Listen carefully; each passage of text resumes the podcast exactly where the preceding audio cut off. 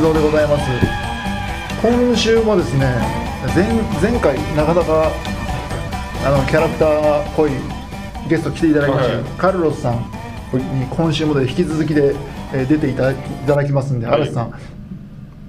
ちょっとカルロスさんのパワーに押されないように。いやーそうそう。アメリカのその大学の授業、はい。い、やーもう例えば俺がその入る学力があったとしても、はい。大学に、はい。ね多分今いろんな人が聞いてるじゃん卒業してる。の、俺多分向かないなと思って、うーん。勉強嫌いだし、まず、まあまあわかります。やっぱすごいな。やっぱ卒業してる人すごいわ。日本大学じゃんでアメリカの大学卒業してると、うんはい。でもそもそもでも大学っていうのはまあ勉強するために入るもんだからさ勉強ちょっと、まあ、勉強日本はちょっと一部よちょ違うけどね、うん。まあ徐々に日本もその勉強しないと、えー留年っていうようになるようなシステムのところも増えてきてるし、まあね。あとまあ理系はそもそもずっと理系もそもそも俺も昔から大変だったよ、昔から大変だしまあだからまあ今後日本もまあ徐々に前回みたいにディベートスタイルとかも入ってくるかもしれないですもう入ってるのかもしれないね入ってるところも。あるでしょうね、まあそれはでそれで、えっと、本題に入りますけれども、はい。カルロスさん。で今週もよろしくお願いします。あのちょっと俺からあのあよろしくお願いします、はい。で単純にまあ4年うまく卒業できたじゃないですか、はい。はい。卒業した時あの帽子かぶったんですか？なんだっけ？ああのなんか三角形の？三角形の。あなんか紐が紐がぶら下がってるえー。うん俺さボストン住んでてこれだこう投げたりそう投げるの。でうんボストンにちょっと友達がいて、うん。ボストン大学かなんかの卒業式で俺行ってないんだけど、そのぼそういう卒業式になると日本から両親と呼ぶんだよ日本人とかみたいあーなありますねででそれは全然いいんだけどそれで帽子飛ばしたり、ん。飛ばします。なんか俺こう羨ましく見てたんだよ。あの帽子あのそもそも衣装って、うんガガウンを買って。買うの？か買うっていうかなんかまあその多分レンタルとかもあるんですか？多分レンタルもあったような。大した額じゃないってことね。うん大した額でもう薄っぺらい感じって感じで。そのために用意するわけだ。うん、で帽子のやつはあの学部によって色が違ったりとかするんですよね。あのこのこのなんかはい青色。あれなんか見ると単純にかっこいいよね、ん。かっこいいっていうか。かっこいいけでどあでアメリカの場合はそのあの自分の種のメジャーとマイナーっていうその服の、えー服っていうかそのサブのあの専攻があるんですよ。だからそれを二個あ2つ、うん、2つつける人とかもいてー。あそしたらあこいつはちょっとみたいな感じだった。りあとはこいつはちょっと一目置かれるみたいな。おかわりとか、あと多分オーナーっていう感じで結構首席で卒業するような感じの人も若干違ったりとかしてであれでもけどあれ投げた瞬間に、まあ、かっこいいもんですけれども、はい。まあ大体こ見う、うん、自分のやつが返ってくる試しじゃないですそうそうそう。投げた後にあれどこ行った？どこ行った？俺の色とまあ、か言それがみんなをそれがなかなかいいんじゃないの？で最後はでも一応自分のもう取ってこれからぐらいな感じで。いやー取れるかどうかわかんないですよ、うん。でもまあまあいい加減なやつでも、まあ、持って帰って持って帰って私もまあも持ってます。家に持ってます、うん、残ってます残ってます。あそうですやっぱりその時は嬉しかったですか？嬉しかったですよ。それはなんかやっぱりずっとそんなに大変だったじゃないですか？大変ですよ。だからさっきの話であのぼあの先週の話でボストンやっぱ寒かったので、はい。もう本当にあの何回あのワンリピートで松任谷由由実のあの春よ声を聞いたか春が来ない。けどまあでもアメリカの場合は卒業式5月とか6月ぐらいのタイミングなのでですねうん。9月スタートのあそうですね。の楽器なのでで、まあ、夏休みは6月から8月9月みたいな感じなので、うん。まあいい季節ではあるんですね。いい季節であるけど日本の4月の桜がとかっていうわけではなかったですね。あー。まあ、桜はもうそもそも咲きもしないと。うんあれ日本の大学だと、まあ、卒業式になったら、うん。まあ、よほど変わり者っちゃ変だけど一部除いて、うん。まあ、就職決まってるじゃないですか、まあ、どこどこの会社とか、お父さんの会社とか、まあ、誰でも、でアメアメリカの場合はほぼ決まあ、2つあって、うん。で1つは例えばあの本当に現地で仕事をしたいと、うん。要するにまあアメリカにいて、でそしたらこう自分のところはあのアイゼンバーグスクール・オブ・マネージメントマネージメントの学部の中にスポーツマネージメントホスピタリティマーケティング、うん。アカウンティングファイナンスとかなんかいろいろとあるんですけれども、そこの部署あそこのデパートメント部署に、うん。まあ、いろんな会会社が来たりとかしてそこでこう出店をするんですね、うん。でそこで話をして自分の履歴書を渡したりとか自分は8月ぐらいのタイミングに入りますとか毎毎月大体入れるのででそれでこう来る会社側から逆にアピールに来るっていう来る来る来る来る感じですね。それはなんで向こうは欲しいから。へえそうですね。こうこういう人材が、まあ、過去にもいるからって感じで、うん。でどっちかいうそその、まあ、日本みたいに会社に面接に行きますみたいの方が全然そういうことをやってる人の方が少ないんですか、まあ、あとオンラインでこうある程度こう面談みたいな。あの、うん面談をしたりとかって自分の履歴書を送ったりとかあとはまあカバーレターっていう感じです。私はこうこうこう理由でって感じで書いたりとかしてますね、であとはそれがまあ現地に行く人たち。で。で外国人の人からすると H1 ビザっていうそのアメリカの大学4年生終わったら1年間仕事してもいいよっていう就労ビザがもらえるんですね。でその1年間のビザがあるからまず1年間仕事させてください的な感じでそこで入る人もいれば、やっぱり語学力もやっぱ必要なので、例えばその会社がこう日本に、まあ、例えば支店があったりとかして、日本とつながりたいみたいな感じだったりすると可能性あると、う。ん。で私はスポーツマネジメントだったので当時ようやく、えー松坂が来たぐらいのタイミングだったんですけれども、うん。そこに滑り込もうとするとまだまだあの例えばボストン・レッドソックスが日本語を喋れるバイリンガルけど英語は別に100%じゃないと、そういう人員を彼らが採用するかって言ったらちょっとまだ採用されていなかった時代ですね、だ今だったら大谷翔平とかって感じで激しいのがいるので、うん。まあ、需要があるとやっぱそういうところでも採用してくると、なので自分はそこがなくてで、まあ、嫁がたまたまそのタイミングであったのでやっぱりみんな5割ぐらい。アメリカで知り合ったんですアメリカで知り合いあーに日本で知り合いましたああうんでその後にうん、であのマネジメントの中にあるファイナンスとアカウンティングのこのダブルメジャーが当時も一番強かったんですよね、うん。一番お金が稼げるうん。ということもあり、大体卒業するスポーツマネマネジメントの中でも5割ぐらいはみんなファイナンスとか行っちゃうんですよね。うん。金融。金融関係に行っちゃうと。で自分もその流れで金融に行きましたと、うん。でインターンシップのタイミングで日本に行った時に、まあ、そこで嫁と出会って、はい。で嫁が日本に来たいと、まあ、嫁はシンガポール人なんですけれども、日本に来たいって言っててで自分えー、だって自分はスポーツでアメリカのドリームをどうのこうのとかって言ってた自分がいたけれどもまあしゃあない。みたいな感じになって。当時はその当時はもう交際関係で結婚はしなかったんです結婚したんですああまあまだ交際っていうか、まあ交際しようかなぐらいな感じで、うんまだ自分はあの嫁は自分の年上なので、うん。もうし社会人でしたと、うん。はいはい。で自分はまあまだあの大学の4年生だったので、まあどこの国に行くかどうかっていうのも分からず、うん。で逆にこう自分自身はシンガポールっていう国がまだその時2007年ぐらいとかだったので、うん。まだよ世の中的にはシンガポールそんなには誰も知らなかったぐらいで、うん。自分もん？って感じで、うん。あなんか中国語喋るのって自分も生まれ中国だしっていう感じで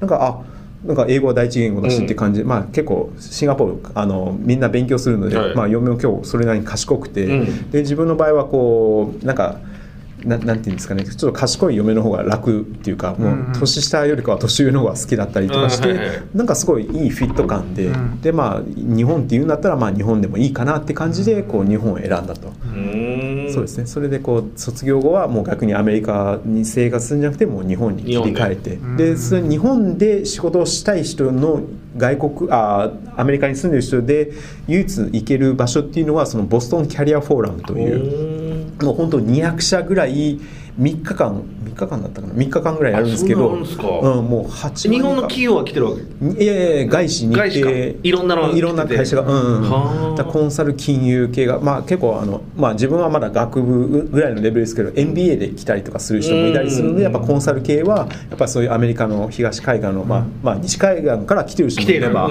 あと逆にもうオーストラリアから来てる人もいたりとかあそか。だからそこにもう全部あの外国人の留学生が欲しいっていうふうに言っている日系企業外資系の企業で日本仕事日本でのオフィスでの仕事っていう感じだった当時だからすごい人気あったんじゃないですか。すごいです。だからもう本当あのもうホテルも取れなくてまあ自分はたまたまボストンにいるあのでね。まあ行きやすいですけど、うん。もう本当全然カリフォルニアからですか。私の書いた本の中でも何人かつながった人はそこで知り合った人こはあの人ミネソタから来ていましたしって感じでうんそうですね。このこの人も UCLA かなんかでで今大学の ICU で教えてますけれども、とかとかっていう感じでこうお会いしたりとかしましたね、うんうん。うん、でそこで、まあ、まあ金融関係にご縁があって日本で働くことになりましたね金融、じゃあ223人はもう日本で。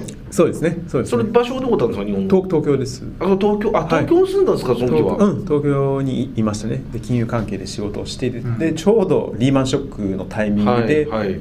バサーって1年目から1年目で首切られる首切られましたどういう感じで切られるんです？もう大変だからそれどころじゃないって感じで。いやもうだからもうメメールが来てでもう段ボールでこう実際にもこうあもう今日から出てけみたいな、本当に映画の世界でうん。言うとはいはい。そうですね。保証もなし？保証あれまああのななえっとそれだけで終わりなのね。いやなんかあの退しえ退職日本語え日本語でなんて言うんですか退職金？あ退職え退職金はなくてえっとあのえっと区区からこうなんかあのし退失業手当みたいな。あそうそうそうそうそう。ごめんなさい。ありがとうございます。クイズ番組みたいな出てこなかった全然うん。もうだいぶ先前だったの忘れちゃいまでした。失業手当はもらえもらいながらでそこでこう第二新卒で入るのかとかってなってで自分はもう一回大学院行こうかなと思ってでそこでまあ日本に来て普通にそこでやった働けると思ったら、うん。1年でそうそう。すぐなっちゃって。なっちゃって。でじゃあちょっとちょっと思考を変えて。思考を変えて、うん。で、まあ、第二新卒というよりかはもう一回こうスポーツの勉強を、あしてでその時はまあ本当はもともとはまマーケティングとかさっきあの、まあ、先週お話ししたような感じで、母がこう工具代理店とのつながりがあって、うん。で自分はやっぱそういう CM を作るとかっていうのに憧れがあって、はいはい。でスポーツとマーケティングってなったらもうあんまりこう選択肢がなくてってなったら広告代理店だったっていうので大学卒業大学院卒業後は広告代理店に入ったり、うん。でその時のタイミング。大学院っていうのは日本の大学院に入ったあそうです。それが早稲田ですね、あはいはいはい。うん、でちょうど桑田真澄さんと同じタイミングだったりとか。うん。でちょうどインターンシップでメジャーリーグベースボールジャパンで仕事したりとかしてーで研究論文もちょっと前回あのお話をしたんですけど、はいはい。ワールドベースボールクラシックとどのスポンサー企業が該当するのか。だサッカーだとキリンだったり朝日だと野球みたいな感じで、うん。これ面白いよね。どの会社が。だから、うん。お前やスポーツ全然わかんないけど、そのすごい大会 WBC ってまたあるのよ、はいはい。2月に。あのー2023年、えー3月から。あ3月かあるあるわけね、はい。WBC ってワールドボールベースボールワールドベースボールクク。ラシラシック、はい。日本代表がやるんだけど、はいスポンサーをどの会社がいいっていうの？をそれをマーケティングで、うん俺なんか分からないじゃん、もう何にもかんでも。学術的に研究してっていう感じで、まあ、その延長線でまあ広告代理店に入って、まあ、でもやっぱビジネスとまあ学術の部分ってやっぱり若干違ってももちろん学術的な感じで体系化していくのはビジネスが1個進んでいった、まあ、0.5歩後だったりとかうん。1歩後だったりするのでそれを体系化していくと。はい。でまあ、理想はそういうふうになるべきですよだったりっていうのをまあ示唆していくっていうのをまあ勉強したことによってその会社に入ったって感じですね。なんでサッカーでキリンってつながつながるんだろうまあなんかまあ昔から昔からあれですよ。キリンサッカー、もうそれが当たり前になってるよねそうそうですね。だだからまあ結局、まあ、大きなあのキリンとアサヒっていう2つのあれがあれば、うん。やっぱりこうなんていうんですどっちかが大きなスポーツイベント、うん。キリンはサッカーを取ったのはワールドカップの方が大きいからね。オリンピックよりかは、うん。でアサヒは逆に今度そのオリンピックっていうところでん取っていったりとか、まあ、野球なんていうのは、まあ、ある意味ニッチなわけですよね、うん。世界的に見ると。うんっていう感じですね。でまあ、あとはその外国的に言うと一業者一社制っていうのもあったりとかする。のであそう一つの業種でこうやれるのは一社しかないんですよ。あそうだね、うん、日本だけがもうもう小口の小口の案件がいっぱいありすぎて。でアメリカの場合はもう本当8社しかありません。ナイキなり、うん。そうそうなんだっけ？勝手に出てこないけど。そうとかですね。だから日本とかでもオリワールドカップあオリンピックやった時には本当大きなあのあの IT パートナーとか銀行パートナーとかなんかそういう感じのパートナーで一一業種一社制みたいな感じでやってますね。うん。なるほど。でそれで、えー、と就職またましたましした。てはいしました。そそこではそのまあかなりその、えー勉強したことが、まあ、発揮できるような感じだったんですか、まあ、発揮もできましたし、まあ、逆に1回目の社会人っていうのはほぼほぼなかったに等しいぐらいな感じでうん。短かったですし、うんで、まあ、逆に金融とあんま自分自身も言えなくて、うん。やっぱりでも今の土台も、まあ、この後喋るような感じのやっぱ広告が自分の中ではこうメインの仕事になってきていて、うん。そうですね。まあ合ってるなというややりがいもあるなと、やりがいはあるなと、ううん。んまあ、結構大変でしたけれども。うんそこで、ん。な何年間大学出てから、で大学出てから2年半でまず1社目広告代理店行ってから、そこから今度カナダの会社が日本に入ってきてその広告代理店と、まあ、パートナーシップを組んで,、はい。で日本で立ち上げたいと、ん。で自分はちょっとそのカウンターパーソン的な感じでやってたのででそしたらアメリカ人の方がなんかなんかヘッドハンティングしてくれて、ん。でそしたらこう一応日本のその、まあまあ、広告代理店だったりとか他のパートナーさんとの向き合いとしてこう話をしたりとかして、オフィスを、まあ、ある程度こっちで強くしてで当時はリジョナルヘッドクォーターがあのオーストラリアのシドニーだったのででシドニーから日本の市場も見るようにって感じでシドニーに送り込まれました。あじゃあその、うんえーカナダの会社に入ったってことですね、あそうですね。で住んでたのがオーストラリア。オーストラリアシドニーでシドニー。2年ぐらい住んでいてでシドニーの方から今度、まあ、徐々にやっぱこう北上していき、まあ、まだ東南アジアを攻略してなかったので、うん。徐々にインドネシアとかシンガポールそれ出張でどんどん攻めて。そうですねそうですね。うん。で一期ではやっぱりもうあそこにやっぱ現地がないとダメだっていう感じになって、まあ、一緒に立ち上げみたいな感じでシンガポールに行きましたと、うん。けど自分の中ではまあ結構マーケティングえーマーテックマーケティングテクノロジーみたいな感じ。で、はい。まあその訂正とか定量、まあ、それが逆に自分の一冊目の書いた本うん。の結構密にもなってるんですけど、うん。そういうのをまあ一緒にやったような感じの業界がマーケティングの中では本当に一部分だだけだったんですよね。うん。でやっぱりこう、まあ、こう代理店だったりするテレビの買い付けだったりとか、うん。やっぱそういうのが結構花形かなということもあり、まあ、そろそろここらで手を抜こうという感じで、まあ、シンガポールで転職活動をしていたらなんとドバイの自動車系の会社でマーケティングのそういうテレビの買い付けだったりとか、まあ、あとはまあ時代が少しずつデジタルになってきてたので、デジタルの買い付け。あとはその車なので結構セールスプロモーションって感じでモーターショーとか。テレビとかその、のかテレビの買い付けでテレビの放送枠の話ですか？あ、C、CM とか。CM あうんとかそうですね、うん。うん。なるほどでそういうそのまあまあテレなんだ車の会社に今度入って、うんうん。まあ、同じように、うん。まあ、マーケティングをやっている。そうですね。もうその時はもうシンガポールからドバイに移って。ドバイに移ってですね。でも結婚もししたと。結その時婚は。はもうもう東京のタイミングでしてます。あずずっとじゃあ奥さん一緒に。一緒に一緒にはい。あそうなんですか。奥さんもでもけそ言言っちゃえば結構エリートじゃないですか、まあ、ついてきた、まあ、英語は喋れるので、うん。逆に自分がこう英語はネイティブじゃないので、はい。逆に嫁の方がやりやすいです、奥さんは向こうで働いてたんですか？その場その場で。うん全部働いてました向こうに一緒に移った時に新しく仕事を見つける形そういや、えー、と東京から白に行った時のタイミングは同じ会社のちょっと違う部署です。違う視点ですね。でちょっと違う部署ではあるけれどもなんとか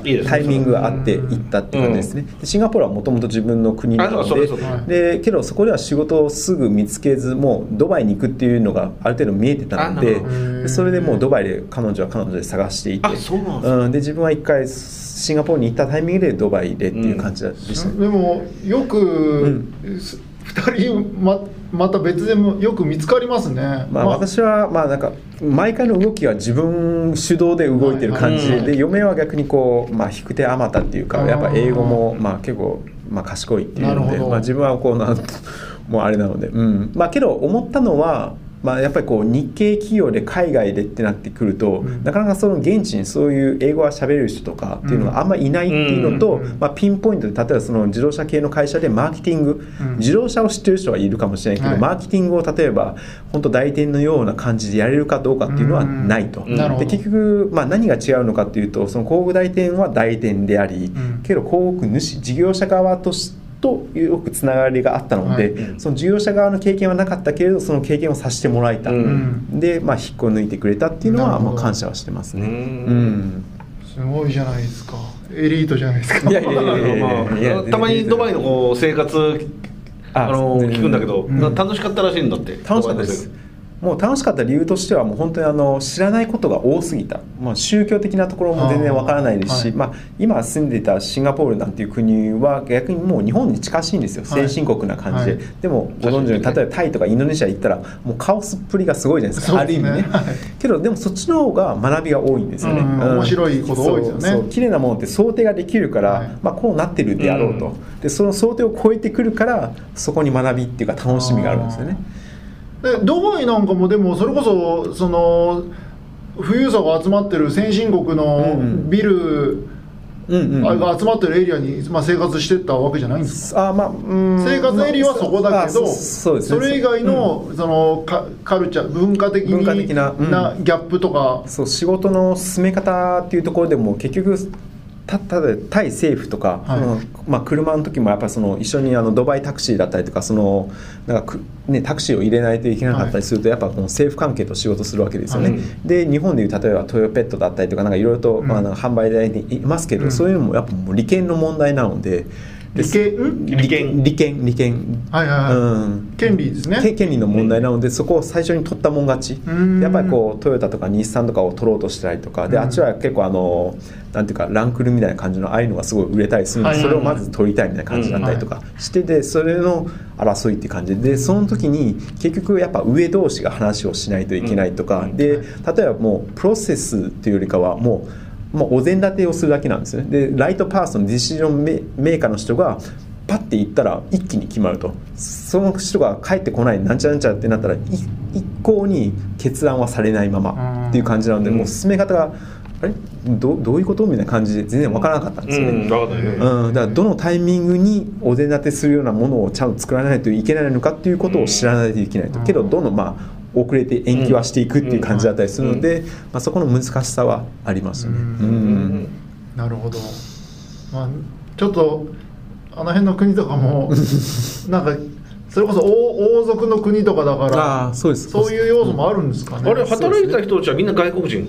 えー現地の人？とそうですね。例えばあのアラブ首長国連邦っていうところでいうと、1000万人ぐらい人口あって、まあ、首都はアブダビですけれども、まあ、私がいたのはドバイ首長国で、うん。ドバイ首長国が大体500万人ぐらいで、うん。そのうちの12%が現地のエミラーティと呼ばれる現地の人たちで、その人たちは自分たちと一緒に仕事することはあんまりないと、ね。政府関連の仕事をしてたりするので、あんまりこう政府関連以外の普通のあの民間の仕事っていうのはもう外国人ですと。うん。でアラビックっていうところでいうと例えばエジプトとかレバノンとかそういう感じの出稼ぎで来てる人たちは、そのエミラーティと一緒に足し込んでドバイだと40%ぐらいがアラビックがメインの言語で喋る人たち、うん。はい6割っていう中の6割が、まあ、2割ぐらいが2割か3割ぐらいがインド人、うん。で、はい。まあ、これはちょっと言い方良くないですけどあの大体こうコンストラクション系が多いと。建設系。建設系が多くあごめんなさい。そうですね。でその次に多いのはフィリピン系でレストランとかうん。サービス業が多いと、でその次に来るのが、えっと、パキスタン系で運転手、っていう感じでその次に来るのはバングラデシュのオフィスのクリーナー系っていう感じで。結構そのかる。国によって業種が分かれちゃってある程度そうですね。あとはそれ行った時ネパール人結構多かったですよあネパール人。ホテルの人たちは大体ネパール人だった、ああそうですね。そうですね。っていう感じであとはそのアジア人も一応ティア1っていう形でその給与の所得の水準として日本韓国シンガポールっていうのが一番上に来てましたと、いでそそのティア2っていうのはちょっと国忘れましたけど、うん。まあ、中国とかインドとか多分、はい。あいうん、とかいろいろと多分ありましたね、うん。そういうなんかもう国によってもう分けられちゃってる。そうですね。それは多給分料制度とかも分かれちゃってる。給与制度もそのディレクターレベルとかどれぐらいの人数の組織体だからこれぐらいの水準の給給与のレンジっていうのはありましたね。だからそれはやっぱもともとイギリスの植民地だったので、はいやっぱりそういう階級制度とかヒエラルキー的なものは結構露骨に見えるようなものも多いですね。その代わり所得税がゼロなので、うん。学名のお金が全部入ってきます。へー。例えば日本でしあの33%の所得税払ってたら、はい。日本で3年働いてるのとあっちで 2, 年働いてるのが全く同じですよ。1年。遊んでも OK あれ向こうにいる日本企業の駐在員も所得税移るんですか？あいやそれは日本で、うん所属してるので日本じゃあ向こうの税金をで働いてるからそのまま税金がだから生活費だけは。消費税もないよなそこね。消費税は、まあ、今導入されましたけれど、その前まではなかったですね。0%ただただでもその外国人が例えば現地でそれこそ怪我をしました、うんうん。あまあその日本で、まあ、保険に入ってたらまた違うかもしれないけど、うんうんそれこそパキスタン人だとかバングラデシュ人が、うんお現地で怪我したっても可能性もあるよね、うんまあまあそれはままあ多分何かしら組織の中であ組織の保険があるからなんとかなるんですよね。うん送り出する会社のうん。もともとその代わり年金とかそういうのは全くなくて、はいもう出稼ぎで来ただけでもうあの例えば60歳とか仕事ができなくなったら帰ってくださいとか、うん。っていうあそうか感じですね。その帰ってくださいシステムは厳しいんですよね厳しいですね、働かないとそらって感じで、アラブ首長国連合の行った時とか空港ねあのうん。ドバイの空港とか、うんあと街のショッピングセンターとか、うんうん。偉そうに白い服着てもうさビッグダッシュ歩いててさもう好きじゃねえんだけどさ偉そうにしたなでいいんだけど彼ら彼らもう変な話、彼らその11%って言ったよね。うんうん。一、人も貧乏っていないでしょ。いないですね。だからもうあの結局彼らは結婚したら国から政府からあのそう土地もらえなんでるんですすよ、よね、うん。うん。そうだよね。うん、もらえます。で要するに生まれた時から、まあ、お父ちゃんお母ちゃん親戚とかいて一族が生まれた時からお金を不自由しないまま一生終えるんだよそうですね、うん。だからあのまあでもそれが、まあ少し2030年とかに向けて、まあ、サウジアラビアを脱あの石油みたいな感じだったりとかして、うんうん新しい事業を作っていかないといけないっていうふうにはなってきているので、まあ、未来英語にはさすがにはならないと。さすがに。けど人口が500 1000万人ぐらいですね、まあ、アラブ首長国連邦で。でカタールが今度ワールドカップありますけどあそこで300万人ぐらいですね。しかし、まあ、1000万が貧乏じゃないんで生まれてるからずっと。でカタール300万でしょ？あれも生まれてるから同じだよね、うん。立場が、うん。けどさ石油が取れないさ同じようなところにある国、かわいそうだよ、うん。石油があるかないかで、そうですね。あの貧乏でさ、いろんなカタールとかそういうところに出稼ぎ行って、うんそこでその現地の人から下げずまれてさ、うん同じ言葉も同じなのにアラビア語で、うんこれはないよな。いや、あの、生 まれがちゃだ、生まれがちゃ。うんいや、あれ、ゆえみたいな偉そうなさ、地元のやつ見てさ、思うもん。こいつらだみたいな。態度できんだよ、あいついやら。態度でかいかもしれないまあ会って話せばまあいいやつら絶対よくないよね、いさ。やまあまあまあちょまあまあ見下してるよああんまり。白人は多分違うと思うんですけど、あ、東洋人は見下してるよ、ああいうタイプ。見てもあるもん。まあでもでも親日家ではあるんですけれどあもーけどやっぱりこうまあ日本で行くと例えば今回ワールドカップがあったりとかする中で結構やっぱキャプテン翼とかっていうのは皆さんすごい好きなんですよね。あー。お前知らないやろ、今日。うん、だってサウジアラビアの,、ね、あのチームもあったりとかするじゃないですか、ナショナルチーム。でそうなんだよね。そう。で私のそのあのなんていうかその自動車の会社でやった時にも、まあ、ハイブリッドとか、うん。まあ、やっぱ少しずつガソリン車じゃなくてってなった時に、もうそれこそ立花兄弟。立花兄弟。うん。の2人がエンジンのガソリンをっていう感じのその絵コンテが最後の最後まで候補に行きましたから。うん。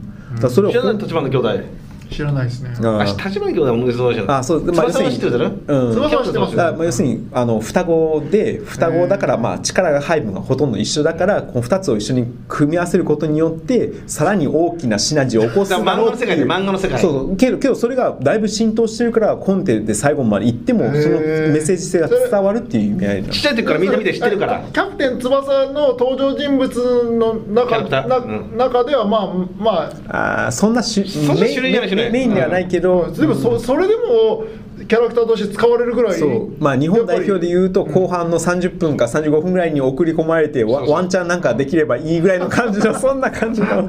夢なのよ若若林じゃん若林いわばだからドラえもんで言うなら出来すぎ君がいきなりキャラクターとしてね出てくるような。ぐらいぐらいぐらいぐらいです。だってメインキャラクターだと日向小次郎小次郎とかと三三崎杉とか松山。その辺のそうそうそう。なんかうん。若林若島津。若島津。なんかその名前前はまだ聞いたことある感じしますもんね、うん。そんなその立花兄弟で初めて聞きましたよ、うん。確かにそうかもしれないね、うん。であんまり見た目もそんな冴えない感じだよね。まあそんなね。そんなには、うん、すごいな。でも二人二人合わせたらすごいんだよ。足と足合わせて一緒に食い一緒にそうそう漫画の世界ですけど。けどそれは世界中の人がちっちゃい頃見ててそれがだから要するに認知されてると。されてること。それ驚くよね。だからだからそれこそメッシとかもこういうの見てるわけですから見てるんだ。うん。だからだからそこはやっぱりこう例えば日本日本でドガベンとか、まあ、今だとメジャーとか野球ありますけれども、やっぱこう「スラムダンクとか今度12月3日、ね、あの映画ありますけれどやっぱ結構みんなあの湘南ら辺のあっちら辺に行ったりとか茅ヶ崎かあっちら辺に行って、あそうかそうか。こう写真撮ったりとか。タイ人とかもそれそうなんだよ。ね